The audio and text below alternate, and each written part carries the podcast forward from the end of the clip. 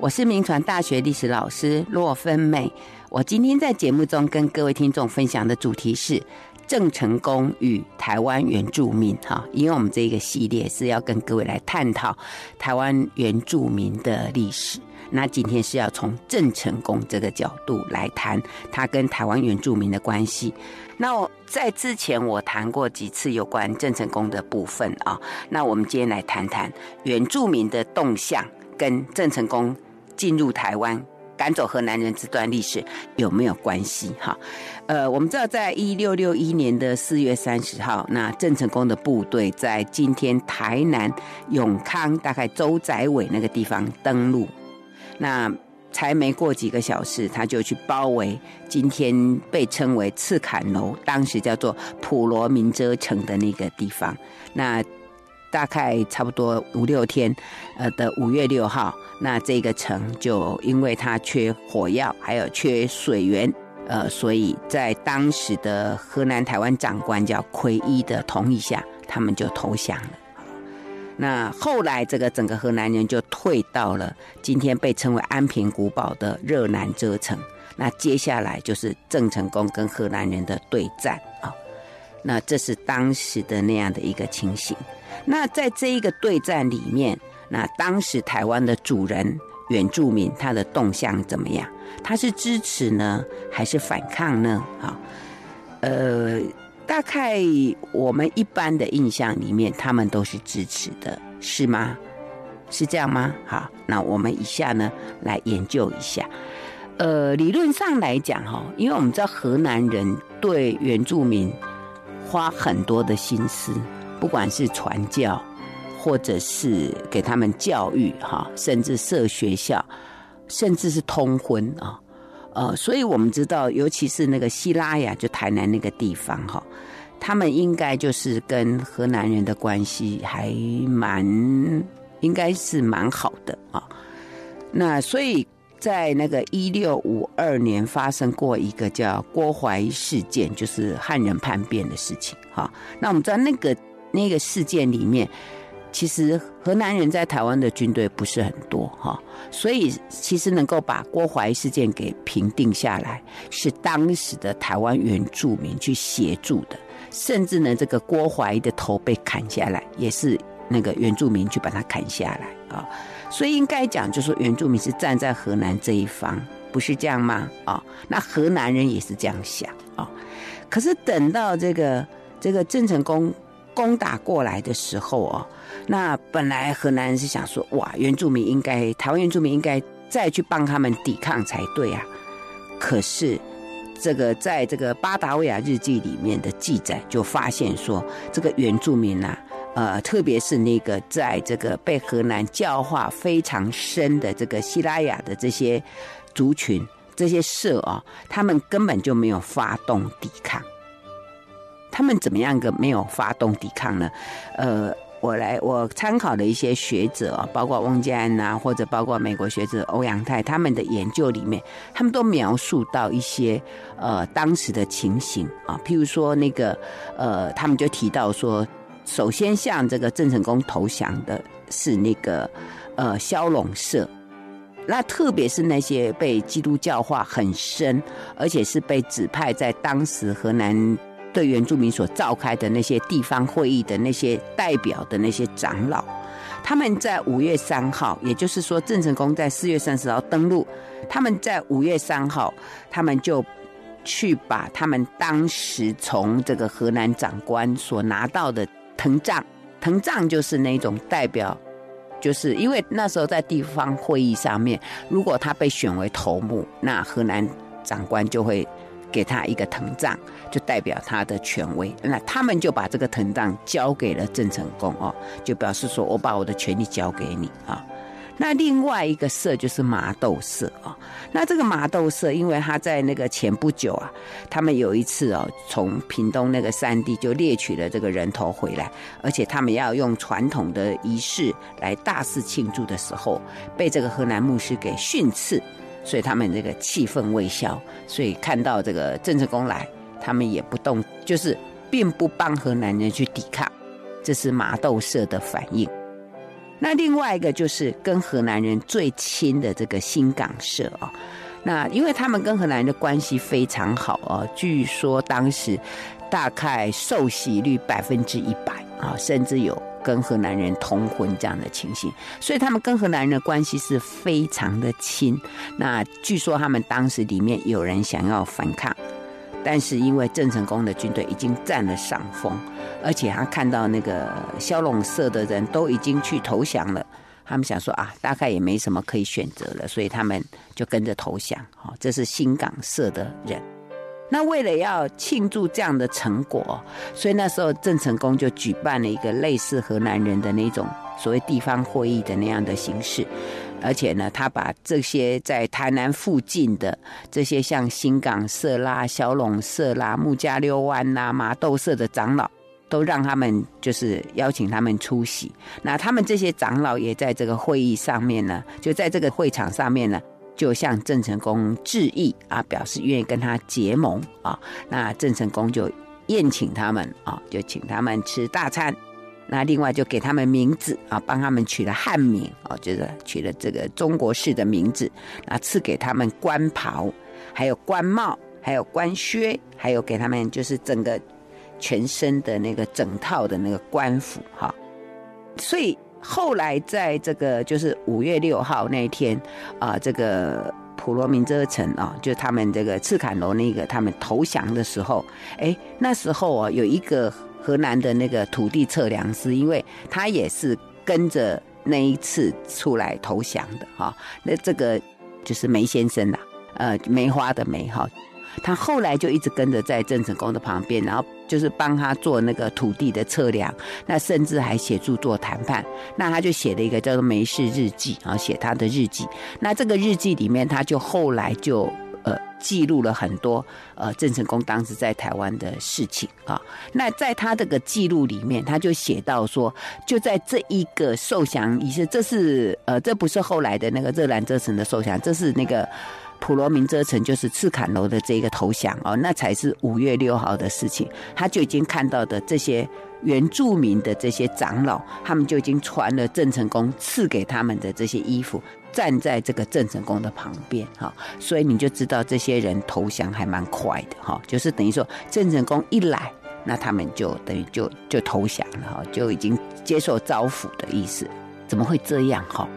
呃，其实原住民他们本来就是以实力，就说以你的真正的力气啊、力量作为他们结盟的一个依据啊，自来都是这样哈。那因为他们在部落里面呢、啊，就谁谁强大，他们就就靠谁这样哈。所以当时河南人来的时候啊，呃，等于是河南人来了大概十年十几年之后啊，因为那个河南人就开始去讨伐原住民了，因为他们要入场。就是要打猎，要那个梅花鹿的那个鹿场，所以后来就这些原住民就陆陆续续就被招抚哈。所以原住民也是那时候觉得，哎，荷兰人很强大，好，我就跟你结盟哈。因为他们部落之间的那个竞争哦，他们通常是靠结盟外力，然后来强大他的部落，他们的习惯是这样哈。所以这时候他看到哇，那郑成功比河南人还要强大啊。郑成功都打败河南人了，所以呢，他们当然就会靠靠向那个郑成功这一边。以他们的习性来讲，这算还还蛮正常的哈，所以他们会会这样的一种选择哈。那再者呢，在那个巴达维亚日记里面是有记录，就是有一个河南的。翻译官啊，他就写说：“他说，实际上在两年前呢，这些原住民就早就宣誓要效忠，呃，那时候还不在台湾，还在还在厦门的这个郑成功，哎，哈，所以可见，就是说郑成功应该早就有有在台湾的这些地方做耕耘了，做这个敌后工作了，哈。那他怎么做呢？应该是靠这些。”就是当时汉人在台湾的这些商人吧，因为那个汉人在台湾的商人，他们虽然是在河南的这个拥有的，当时是河南统治的台湾，在这里做生意，在这里工作，但是他们其实早就呃有跟郑成功那边缴税哈。那这当然也可以跟何斌那时候跟因为他去谈判之后，就跟郑成功之间就是有一些默契，这也是何斌后来被荷兰人逮到，然后把他下下监狱，嗯，才造成后来何斌投降的这一个过程。所以可见，就说这个郑成功打进到台湾，那原住民去投降这件事情，应该不是。当下立刻发生的，应该早就在这边有有酝酿，哎，不然那时候网络没像现在那么发达，他们怎么那么快就知道有这件事情啊？那当然，一来可能他们的的也许啦，他们常常因为原住民呢，他们他们可能在那边都有在活动啦，可能早就有耳闻哈，而且其实。郑成功威胁在台湾的河南人这件事情，也不是一天两天的事情，好，所以这是当时的这些呃原住民的动向，以及呃郑成功跟台湾原住民的一些一些状况，哈，好，那另外呢，除了他们去投降的这个动作之外，还有一些动作其实也可以可以观察啊，也可以看到。就是在他们的部落里面哦，反应更是很激烈哈。譬如说，有一个叫在高雄那个地方叫凤山八社啊，那个地方哦，哇，听到说郑成功打进来了哈，他们就很高兴的就把那个这个他们在学校在教会被荷兰人强迫读的那些书就把它丢掉。哈，因为他们觉得哇，我们长期被河南的士兵被。河南这些学校的老师给我们骚扰，啊，太可恶了！我们现在郑成功来，我们不要读这些书了，就把它丢掉啊。那另外呢，还有一个就是因为郑成功来之后，哇，整个部落很混乱，所以他就就回到了那个就是热兰遮城哈，然后他就报告，他就说哇，当时哈这个。部落里面的长老啊都没有反抗，就去服从了，而且呢，就开始也不再来学校念书了哈，呃，而且说，哎呦，这个基督教根本就是就是就是你们河南人骗我们的啊，呃，我们不要了哈啊，而且还来就是蔑视啊这些基督教的教义哈，而且它里面还讲说这个。回来的这个官员还报告哦，说他们哈才一听到郑成功抵达的消息，哇，他们就杀杀了一个河南人，应该是一个传教士吧，哈，然后把他头颅切下来，而且兴高采烈的就围着这个头颅跳舞啊，啊，好像他们已经战胜敌人一样，而且还强迫这个就是这个报告的这个河南人观看，就是有这样的情形。呃，所以当时这个这些原住民的这种背叛的动作，其实让荷兰人好害怕。所以在那个巴达维亚日记里面就说，哦，他就说叫荷兰人哦，不要随便再到任何原住民的地方去。他说，那你就等于自投狼口哦。他说很危险哦，千万不要去。哈，所以郑成功当时就借着这些这些原住民的这些。就说他去招抚原住民之后，就等于阻断了河南人他跟郑成功之间的战争啊。因为其实河南人在台湾的军队本来就不多，他们之前啊的这个征战里面、征伐里面，他们都是采取所谓以夷制夷了哈。比如说，他们呃收服了一个一个原住民一个部落，他们就他招抚，然后他们要讨伐下一个部落的时候，其实就发动。这些原住民去，那甚至我刚刚前面提到说，他们在对抗那个汉人叛变，就是郭怀一事件的时候，那他们也是用原住民，好，所以这就是当时的情形，好，所以看来郑成功进入台湾的第一步啊，在招抚就等于切断了呃河南人的一个在他们的这个势力里面的一个。很大的来源力量就是原住民，那他应该是占了上风。可是郑成功的军队有一个最致命的问题，就是他没有粮食，他缺粮啊。那你知道军队里面一旦缺粮，那军队的这些士兵你没让他有得吃，哎，他们是会叛乱的哈，他们会造反的，因为肚子太饿了哈，这个是不行。可是。当初这个郑成功军队他们要来台湾，就是因为何斌跟他讲说，台湾沃野千里呀，台湾什么都有啊，所以你可以来收台湾。所以郑成功当时是冲着台湾有粮食而来的好，所以他当初从厦门要出发的时候，就想说台湾粮食很多啊，不需要带太多，就这样就出发了。然后到了澎湖，哇，遇到天气不好，又这么耽搁了几天，呃，所以他们就到澎湖到处去收粮食，又不够吃，因为澎湖那个地方真的也，呃，这个物产其实真的不够，所以才赶快想说。虽然天气不好，可是也要赶快打进台湾啊、那是四月三十号，可是打进来之后啊，这个他们就因为那时候进来的时间刚好也不是台湾在收成的时间啊、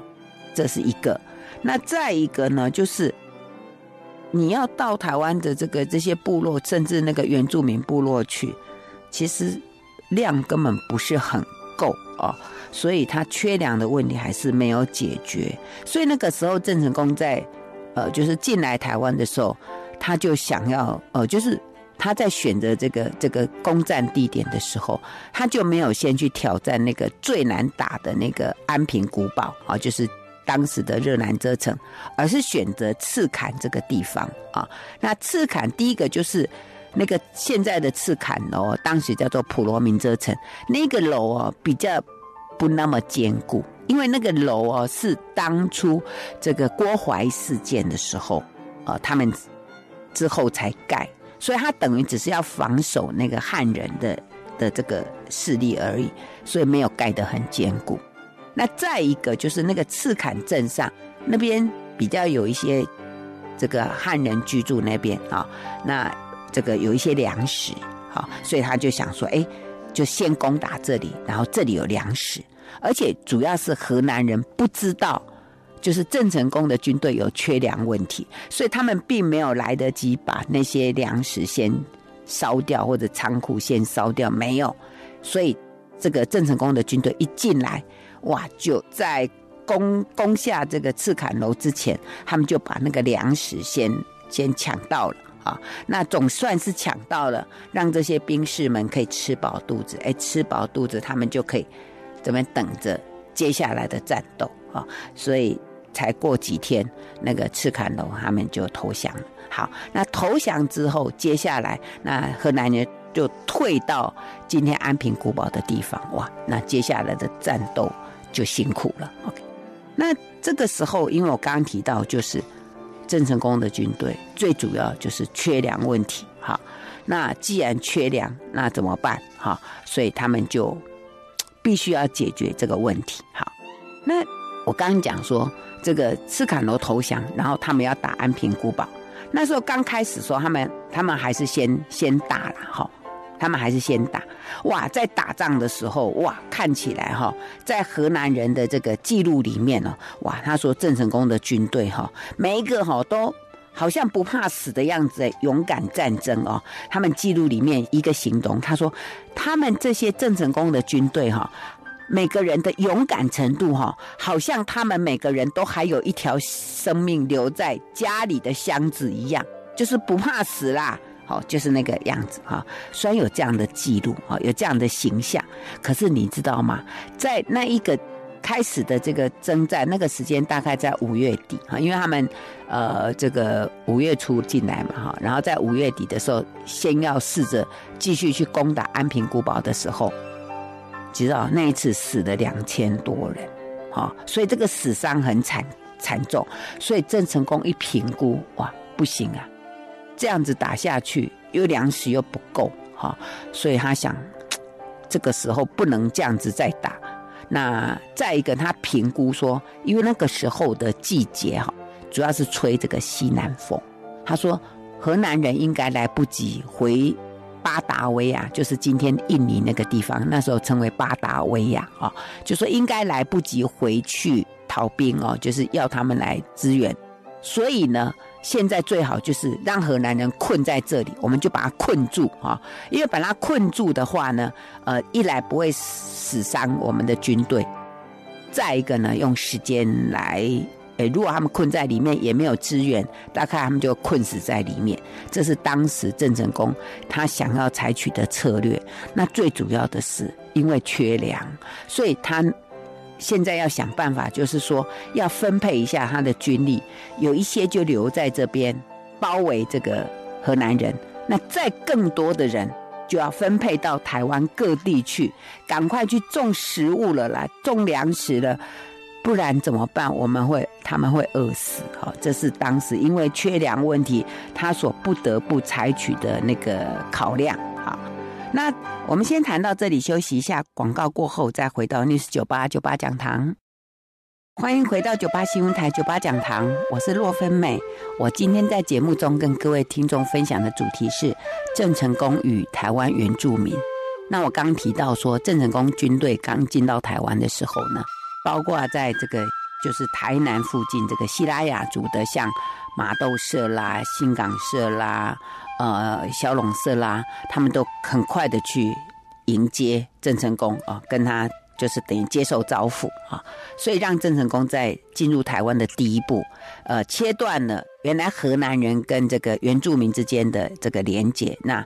原住民不站在荷兰人这一边，那就等于对郑成功来讲，就吃了一个定心丸啊，这是他进来。呃，跟原住民之间的一个呃，等于是一个蛮蛮好的一个关系。可是问题是，郑成功的军队缺粮，所以他在攻打这个河南人的当下，他还是必须考虑他的军队吃不吃得饱。因为如果吃不饱，这军队可是会搞叛乱的啊！这是当时他的考量。所以等到他这个赤坎楼打下来，要打安平古堡的时候，他发现哇，不行。因为那个安平古堡可不是一朝一夕可以打得下来，那他又必须要先解决他的粮食问题，所以他就决定采取包围的政策。啊。那这个包围政策要要开始进行，那等于他还有更多要运作，所以他就是在五月二十九号那一天呢，他就先在台湾就成立了他的行政组织啊，因为他原来都是军队在行走嘛，所以他现在要开始先定下来，他成立一个行政组织哈，所以他就把这个赤坎地区这个地方就。定为叫做东都明镜啊，那为什么是东都啊？呃，据这个大陆的学者邓孔昭他的一个说法，他说，因为当时主要那个就是南明的永历帝哦，他是在云南那边有一个叫西都，因为那个是西边嘛，所以郑成功为了表示他跟他的连结对应关系，所以他这边就叫东都哈。那定为东都之后呢，他就设立了一府二县，还有一镇。啊，那府就是承天府啊。那为什么叫承天府呢？就是奉天承运，开府赤坎，所以叫承天府。那镇呢，就是安平镇。那这个安平镇就是在大园市镇跟热兰遮城，就今天台南安平古堡的那一区啊。那县呢，就是天兴县跟万年县。那当时的这个天兴县呢，它管辖就是今天台南以北；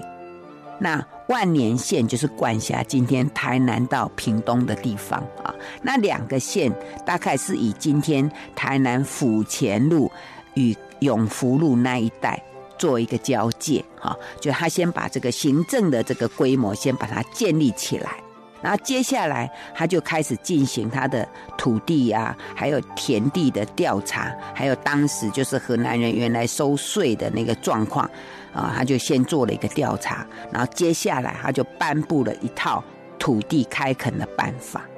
那当时他在这个颁布这个土地的这个开垦办法里面，当然他有很多很很详细的那个。规定了，好，那因为在节目中嘛，我想细细杂杂念那一对没意思哈。那简单的来讲哦，他最主要在他的这个土地开垦办法里面，他就是先说明说他为什么要成立这个行政组织，他的目的哈，然后确立说他接下来要开垦要依据什么原则哈，就是包括就是你不管是文官呐、武官呐，你们要开垦的话，一定要跟我郑成功报告。那百姓要开垦的话呢，就要跟承天府来登记。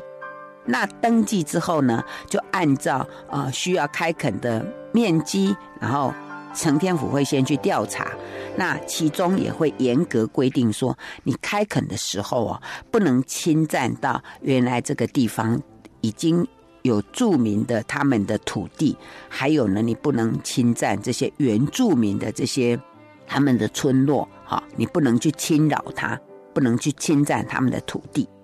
而且呢，郑成功还要求他的官员哈，就是对这个赤坎这个地区，河南人当时所留下来的这个耕地面积，把它进行调查。不过当时调查完之后，大概承天府附近的土地权就完全归于郑成功的名下。其实原来那个地方哈，呃，河南人是有授权给，呃，那时候的一些汉人来开垦呐、啊，或者有一些原住民。其实他们，呃，因为我们之前谈过，就是河南人他们是用收税哈，比如十一税啦，呃，或者是什么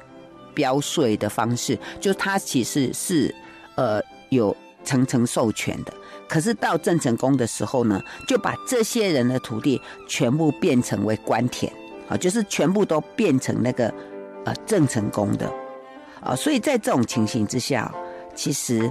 呃那时候的这个就是我们刚刚提到那个梅先生哦，他的日记里面他就提到，他说从此开始哈，这些汉人哈，他们就没有了自己的土地。也没有自己的房子，也没有自己的牛，甚至锄头，甚至任何的农具都变成郑成功的。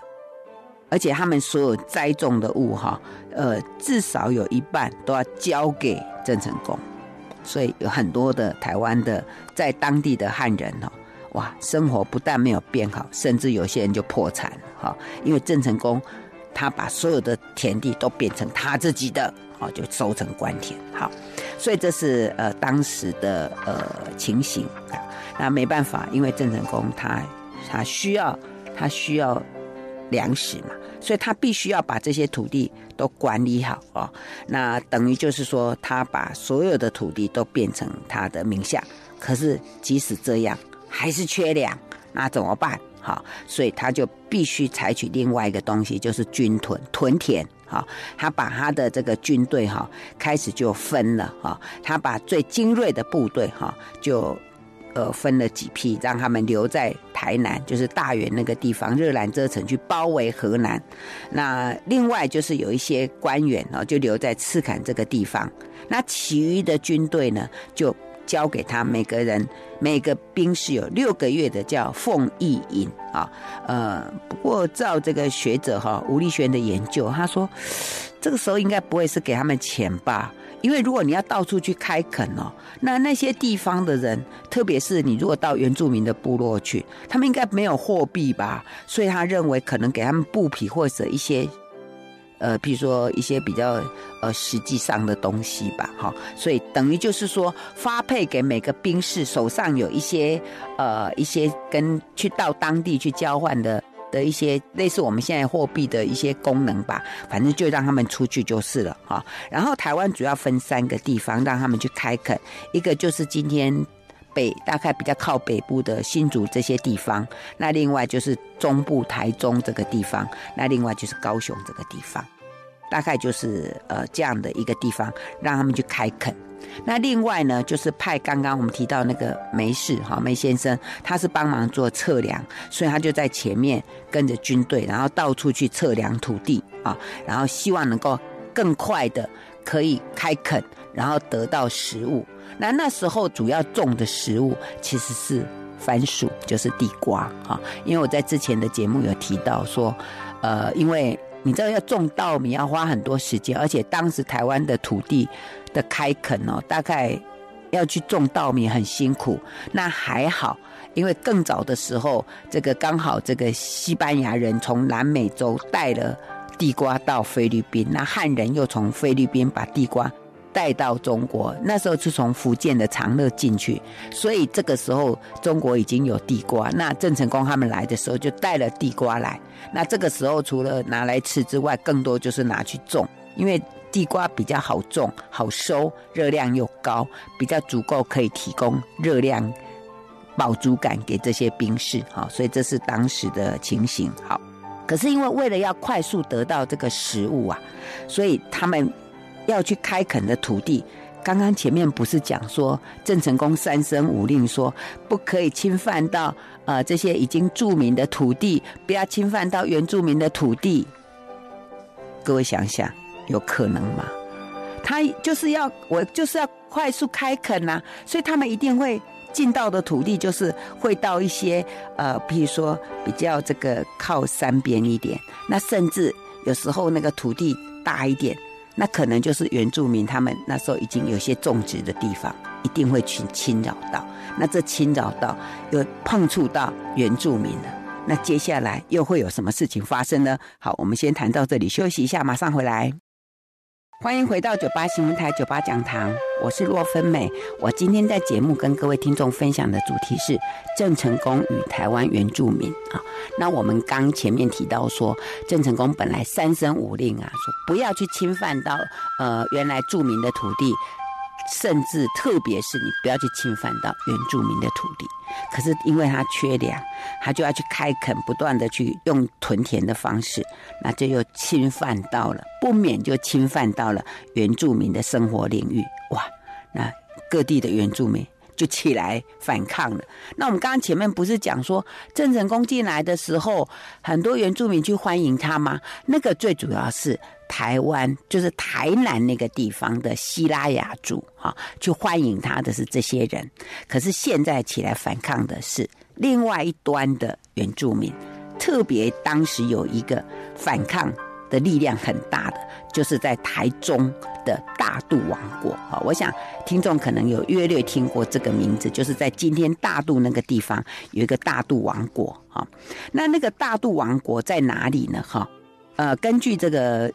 一些学者的研究，哈，它大概主要统治的范围啊，大概是在这个今天那个大肚溪以北、大甲溪以南的，大概今天台中的沙鹿、梧栖还有清水那一带啊，主要大概应该就是台中彰化南投那一带，大概是这一个地方哈。那这个。大肚王国哈，它是跨族群的，它不是一个族而已，它大概包括到这个呃这个拍布拉族哈，另外就是巴布萨族、洪雅族、八仔族啊等等这些社群啊。那其中里面呢，因为大肚是当时最大而且是最好的社，等于是这个王国的首府哈。那其实这个。这个大肚王国啊，它大概出现应该是在，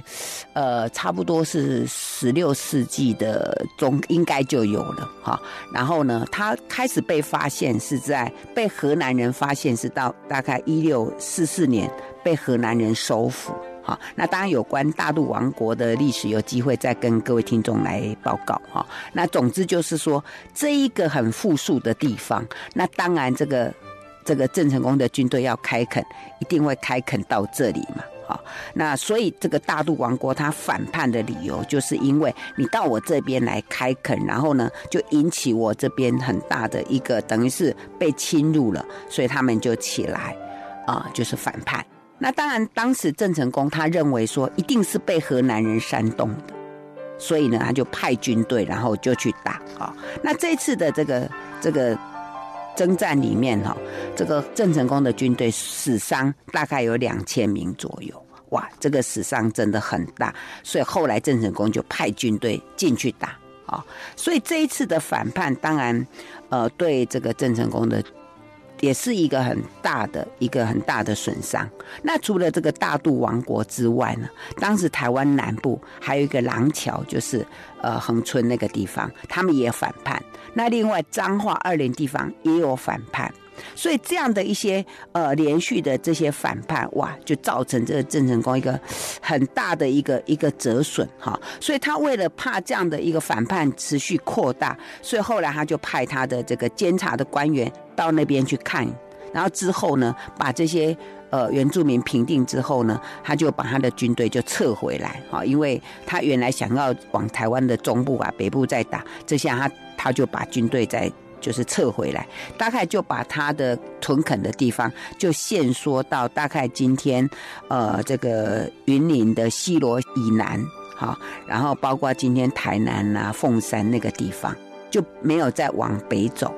但是不管怎么样，他还是需要继续屯垦啊，不然他的粮食问题怎么解决？哈。而且你屯垦需要人力呀、所以郑成功就要求在厦门方面，因为他当时带着军队来台湾的时候，当时郑家还有一大大半的是留在厦门那个地方，所以他就要求那边把这个人力补过来，军队补过来。好，可是呢，因为他们那边听到说哈，去台湾，好，因为你知道郑成功军队来，不只是这个打仗啊，而且台湾的天气也让他们很多水土不服，也死伤很多啊，所以他们想说，哇，到台湾还有这个会生病，而且水土不服，而且还很多的士兵会死亡，就根本就就不敢派过来，所以郑成功下命令过去，他们就没有没有立刻回应，哇，这让郑成功其实真的。在台湾很很焦虑，而且呢，他说好，那人不来，那粮食赶快过来呀、就粮食的那个船只又迟迟不动哈。那因为你我刚刚前面讲说，你没有粮食，军队就会叛变啊。说郑成功这边很焦虑，那当时。厦门那边到底怎么样？哈，我刚刚提到说，这个有一个大陆学者邓孔昭，他在他的研究里面，他有写到，他说其实厦门那边有准备好粮食要过来，可是你知道那个台湾海峡这个经常有时候可能天气等等，他就没有办法顺利的运过来，哇，就造成整个郑成功的阵营在台湾跟厦门那边就等于是互相猜忌啦，就严重的分裂的危险，而且郑成功这时候还要担心的是说。那除了他自己的的这个内部搞不定之外，然后清朝呢，清朝廷呢，呃，然后呢，那个河南这边的巴达维亚那边会不会来支援呐？哦，他整个那个情绪真是焦虑到不行。所以各位有没有想到一件事，在郑成功攻打台湾这件事情，在他跟河南的这个战争里面，原住民的因素。好，因为我们前面提到说原住民来支持他，所以让他在第一仗进来台湾的时候蛮顺利。可是接下来的这些大肚王国的叛变，甚至这个廊桥地区的叛变、二林地区的叛变，搞得这个郑成功焦头烂额，所以他等于是没有办法全力的去应付这个河南的军队，他必须还要分力气，然后来来对付这个台湾原住民。所以，翁建安教授就就在他的研究里面，他就提到，他说，郑成功哈，如果因为那时候河南在台湾的军队其实并不多，而且他们其实后来困住，就是守在这个安平古堡的时间的状况，其实军力很少。为什么前后这个郑成功要为守九个月？然后后来是因为有一个河南的小兵啊，他实在被困在那个安平古堡困得太久了，所以他后来跑出来跟郑成功投降，而且告诉他说：“我们有个乌特勒之堡，就在这个安平古堡的这个上方。你如果能够把那个碉堡给打下来之后，你就可以把安平古堡给打下来。”是这样。所以郑成功才抓到了这个攻打安平古堡的这一个窍门，才完成这件事。所以我刚刚提到说，这个原住民的这个部分，可能是呃郑成功在攻打河南的这个战争里面一个还算蛮关键性，应该算是说还蛮致命的一个状况哈。所以为什么要九个月？这可能是一个原因吧。所以我，我今天就是特别从那个郑成功跟原住民的这个之间的这个部分，来为各位分析有关这个河南跟郑成功的这一场战斗。所以我们不要忘记，台湾的主人原住民的动向，其实也是台湾这个地方很重要的一个力量。我们不要忘记了。好，我们今天节目谈到这里，非常谢谢大家收听九八讲堂，再见喽。